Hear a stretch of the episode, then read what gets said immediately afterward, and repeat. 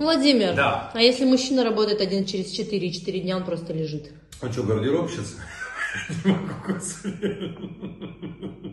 Честно.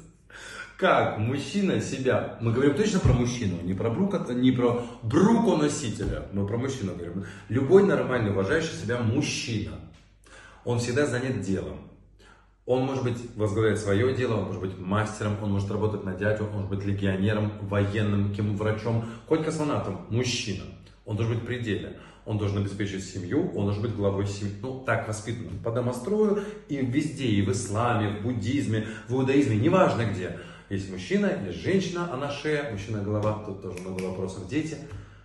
Не может мужчина сидеть без дела. Если один через четыре, это значит он гардеробщица.